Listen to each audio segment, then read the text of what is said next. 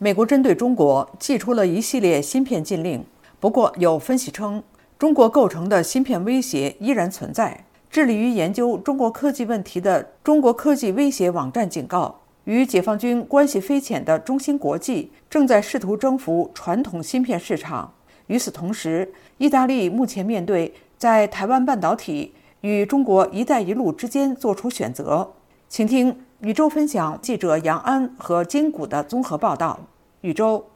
好的，陆阳。中国科技威胁一项最新的报告指出，自从2020年以来，美国政府积极保护并且设定出口管制14纳米以下的先进芯片，但是忽视了那些对国防系统、关键基础建设、汽车、医疗等至关重要的传统半导体产品。美国之音记者杨安引述该报告称，当前美国政府锁定中国先进的芯片制造业，这使得与中国军方合作的中芯国际获得了机会，斥资数十亿美元。主导十四纳米以上的传统芯片制造业。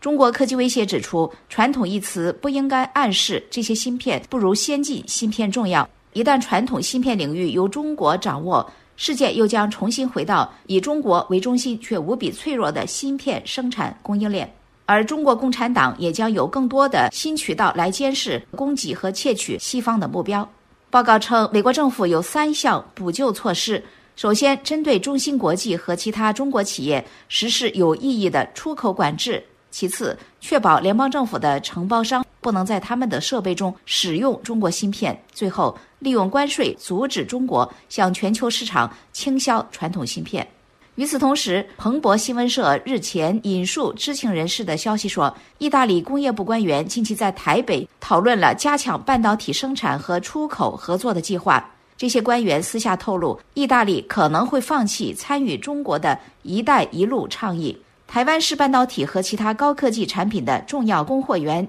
意大利高级官员表明，意大利愿意深化与台湾的外交关系。而台湾外交部此前表示，为了增进和意大利的双边实质关系，台湾正在筹备在米兰设立驻米兰台北办事处，这是台湾在意大利的第二个官方机构。意大利是唯一签署“一带一路”倡议的七大工业国组织国家。美国之音记者金谷报道说，尽管“一带一路”谅解备忘录自从2019年初前总理孔迪签署以来几乎没有产生实际的效益，但是它对北京具有高度的象征意义。意大利就“一带一路”谅解备忘录做出的任何决定将受到华盛顿和其他国家的密切关注。欧盟和美国都担心，在与中国的紧张关系日益加剧的情况下，供应链中断的风险。意大利汽车奢侈品行业尤其依赖半导体的供应。欧洲议会、欧盟理事会、欧盟执委会在上个星期二刚刚对欧盟芯片法案内容达成共识，预期投入四百三十亿欧元，大约相当于四百七十二亿美元。打造在地芯片供应链，并且吸引外资设厂，目标是在二零三零年使欧洲在全球半导体市场占有率达到百分之二十以上。